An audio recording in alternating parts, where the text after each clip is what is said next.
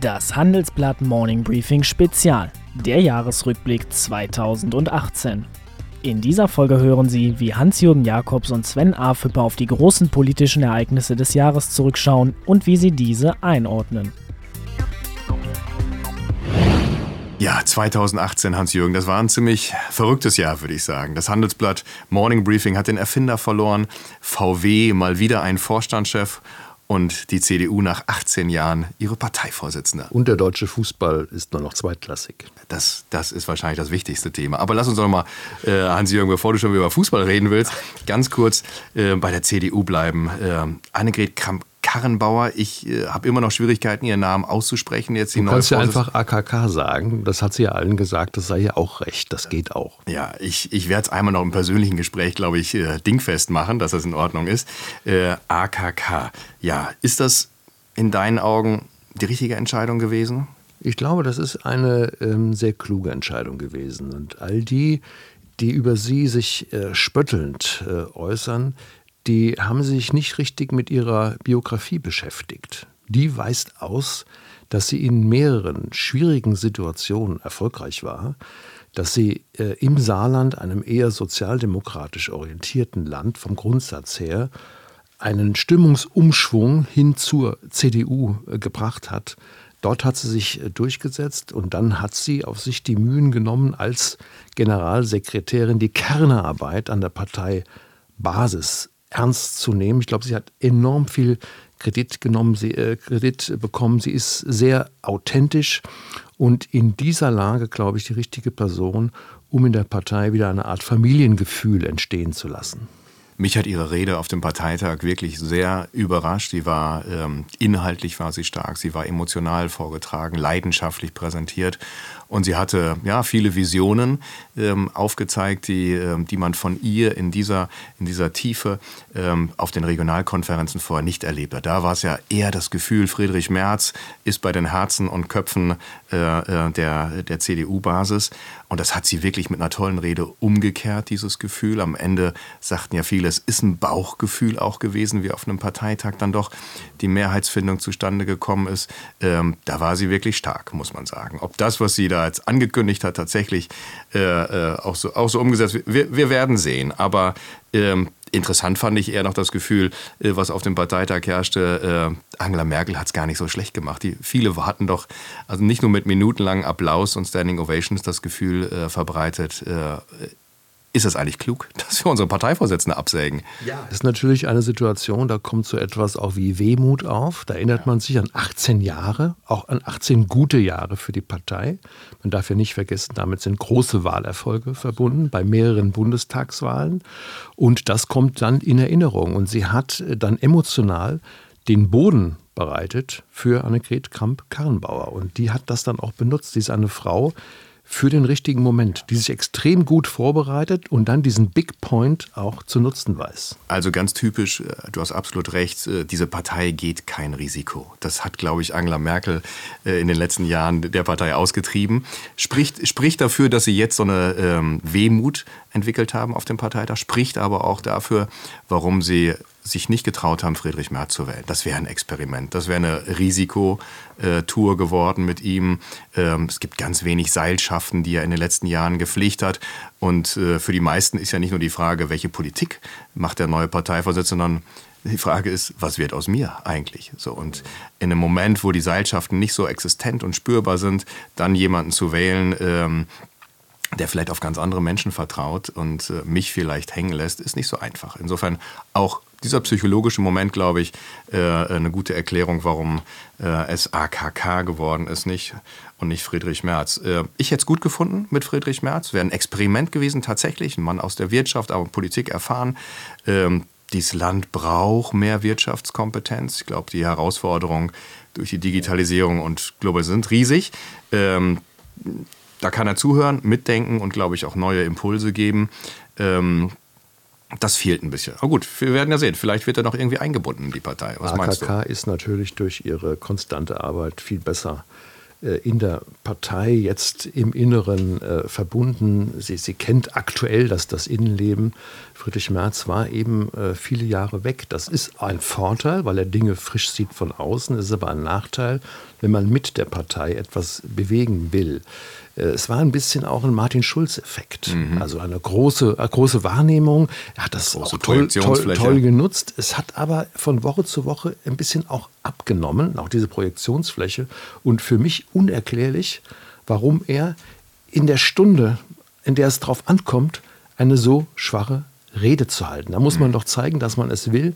Da muss man leidenschaftlich kämpfen. Das Innerste, den Vulkan innen drin, der, den muss man spüren, um die Leute mitzunehmen. Mhm. Warum ihm das nicht gelungen ist, warum er so technokratisch, staatsmännisch dort auftritt, ein Rätsel. Mhm. Am Ende reden wir aber über eine Partei, die, äh, ob unter F, äh, Friedrich Merz, Kramp-Karrenbauer oder Angela Merkel, gerade damit kämpft, an die 30-Prozent-Marke ranzukommen. Ehrlich gesagt, das, das Phänomen, wie es auch die CDU in einem Jahr geschafft hat, wirklich von einer äh, solide aufgestellten Volkspartei äh, wirklich abzustürzen auf unter 30 Prozent. Äh, das ist schon äh, äh, ein Riesenphänomen und ich finde auch, auch beängstigend, weil ähm, die, die SPD kaum noch existiert. 14, 15 Prozent. Ähm, das ist Selbstauflösung, auch selbst verschuldet. Und ähm, wir brauchen einen Stabilitätsanker. Ja? So, und die, die CDU kämpft kämpft äh, um jeden Wähler. Also hat wieder zweieinhalb Millionen verloren in den letzten Jahren äh, unter Angela Merkel. Nicht so viel wie die SPD seit, seit Gerhard Schröder, seit dem Superhype. Aber ähm, da bricht wirklich was kaputt. Ich glaube, die Politik kriegt nicht mehr, findet nicht mehr den Zugang zu den Menschen. Und das finde ich wahnsinnig besorgniserregend. Ja, ich glaube, dass es AKK es besser schaffen kann als Friedrich Merz. Ähm, weil sie ja nicht einfach nur eine Merkel-Kopie ist, äh, wie der eine oder andere gesagt hat. Nein, das ist auch so. Sie hat ganz, ganz eigene Vorstellungen, die gesellschaftspolitisch eher rechts sind in der Partei, wo sie viele auch mit einnehmen kann, was im Osten wahrscheinlich auch eine große Rolle spielen wird. Für die Leute da draußen war immer wieder eine Formel wichtig, Merkel muss weg. Nicht mehr mit ihr. Und das passiert jetzt ja äh, stückweise. Das ist jetzt in der Partei passiert, das wird im Kanzleramt äh, passieren. Und äh, sie hat die Fähigkeit, Leute einzubinden, zu integrieren, mitzunehmen. Und das ist, glaube ich, eine große Qualität. Ich glaube, dass die CDU auf dem Weg zurück ist zur starken Volkspartei. Ich wäre froh, wenn es so klappt. Ähm, wir haben jetzt drei Landtagswahlen äh, im nächsten Jahr. Und wir werden sehen, auch wie das Zusammenspiel funktioniert zwischen einer Kanzlerin, die eine große Koalition irgendwie zusammenhalten muss, und der neuen Parteivorsitzenden AKK. Nicht einfach. Ähm, am Ende werden Wahlniederlagen möglicherweise der CDU-Vorsitzenden angelastet. Äh, kein Kanzlerbonus. Ja. Gut. Und äh, wann und wie Angela Merkel dann tatsächlich zurücktritt, äh, ich weiß es nicht. Weißt du es? Auch nicht, hoffe ich. War noch nicht zu recherchieren. Meine Vermutung ist äh, stark vor 2021. Ja, da bin ich bei dir. Also, ähm, Anders als Donald Trump wahrscheinlich. Der wird, so wie es jetzt aussieht, mit aller Macht weitermachen, oder? Der muss ja, glaube ich, auch weitermachen, denn wenn er ausscheidet, dann ist er leichter von der Justiz zu, zu belangen. Und äh, das Weiße Haus ist auch eine Art Schutzschild ja, gegen Ideen der Ermittler und der Justiz, äh, gegen ihn vorzugehen. Ja, ja, das Impeachment-Verfahren, was sich so viele seit Anfang an gewünscht haben, das, das kommt nicht zustande, das ist extrem schwierig. Midterms Election, mir, ich hatte schon das Gefühl, es findet so ein kleines Umdenken zumindest statt in der Bevölkerung äh, in den USA. Viele sind noch weiter begeistert. Seine Zuspruchsraten sind ja kaum verändert, irgendwie um 40 Prozent, oft ein bisschen drüber. Und äh, da hilft natürlich so eine starke Steuerreform und ein Aufschwung, der viele neue Arbeitsplätze geschafft hat. Ich glaube, inhaltlich, stilistisch sind viele nicht auf seiner Seite und dass die Demokraten jetzt das Repräsentantenhaus wieder äh, übernommen haben, mehrheitlich, finde ich, ist ein gutes Zeichen, dass Widerstand auch in Amerika sich noch organisieren lässt, auch wenn es ein kleiner Widerstand ist, aber dieses Durchregieren äh, in beiden Kammern äh, ähm, des, des Kongresses findet eben nicht mehr so statt. Also er muss Rücksicht nehmen jetzt auf die Demokraten. Das sehen wir jetzt demnächst wahrscheinlich bei den Budgetverhandlungen. Ähm, Wenn es zum Schwur kommt, Mauer oder Shutdown, ja, Mauer an der mexikanischen Grenze. Ich bin sehr gespannt, äh, welche Kompromisse er da eingehen muss. Ja, innenpolitisch braucht er die Demokraten, außenpolitisch, handelspolitisch ist er freier. Da kann er äh, stark eigene Akzente setzen. Ich glaube, dass er hier den Konflikt auch weiter treiben wird, um sich zu profilieren. Er lebt von der äh, Polarisierung und er will äh, in die äh, nächste äh, Wahlzeit. Er will wiedergewählt werden und ich glaube, das Programm läuft jetzt schon. Er wird sich jetzt einen neuen Stabschef äh, suchen. John Kelly, der, der alte, der General, geht mhm. ja jetzt zum Jahresende um hier mit dem, dem richtigen Team und mit der Aggressivität und der Polarisierung äh, zu verlängern. Ich bin ja mit den drei äh, Autokonzernchefen nach Washington geflogen äh, kürzlich ähm, und man hat schon gemerkt, so mit welcher Anspannung selbst die drei äh, Autobosse mit milliardenschweren Autokonzernen im Rücken da äh, antreten. Es war ja nur ein Gespräch, eher auf kleinerer Flamme am Anfang geplant, Wirtschafts- und Handelsminister und der Handelsbeauftragte. Und äh, wie überrascht alle drei waren, dass es nachher doch noch eine Einladung ins Weiße Haus äh, zu Donald Trump gab. Reine Taktik, würde ich sagen, am Ende. Ja, die äh, Autokonzerne hatten am Ende sich dieses Gespräch erkauft. Ja, nachdem sie Zusagen gemacht haben über große Milliardeninvestitionen in Amerika, neue Fabriken, größere Fabriken und so weiter, das ist schon äh, eine Form von Handelspolitik, die da betrieben wird, die äh, ja, uns total fremd ist. Und, aber sie lassen sich darauf ein und, und werden am Ende dem Präsidenten vorgeführt. Muss gar nicht so, glaube ich, nur nett gewesen sein, ein Gespräch, was ich gehört habe. Aber ähm, so, Autozölle sind jetzt möglicherweise vom Tisch. Ich glaube, jeder spielt so seine Show. Jeder hat so seinen Part ähm, wie in einer Game Show sozusagen. Ja? Ähm, und die drei äh, Chefs der Autokonzerne haben ja auch Investitionspläne, die ohnehin bestanden, nochmal ein bisschen anders strukturiert und gefällig gemacht und damit Marketing gemacht. Ja? Und der Präsident Trump hat dann das Ganze genutzt, um wiederum seinerseits Imagepunkte äh, zu machen und so zu signalisieren, ich habe die hier vorführen lassen und die haben mir einen Gefallen getan. Also das, das ist erkennbar äh, im Sinne der Quote. Aber die hätten viel zu tun, wenn dieses Spielchen sich wirklich durchsetzt. Wer weiß, vielleicht setzt sich das Trump-Modell ja fort durch. In Brasilien gibt es ja mit Bolsonaro jemanden, der ähnlich charakterlich veranlagt ist. Kann der neue Stil werden. Also Nachbarschaft vielleicht nochmal in Europa. Also das Jahr war schon extrem ungemütlich. Brexit ist ein eigenes Thema, läuft schon ein bisschen länger, aber es geht ins Finale. Aber was mit den Gelbwesten ähm, in, in Frankreich und auf Frankreichs Straßen los ist, ich habe das Gefühl, wir haben lange unterschätzt, was unter der Oberfläche eines sehr, sehr beliebten, für uns sehr beliebten französischen Präsidenten an Hass, man muss ja wirklich sagen, Hass an Unfrieden herrscht.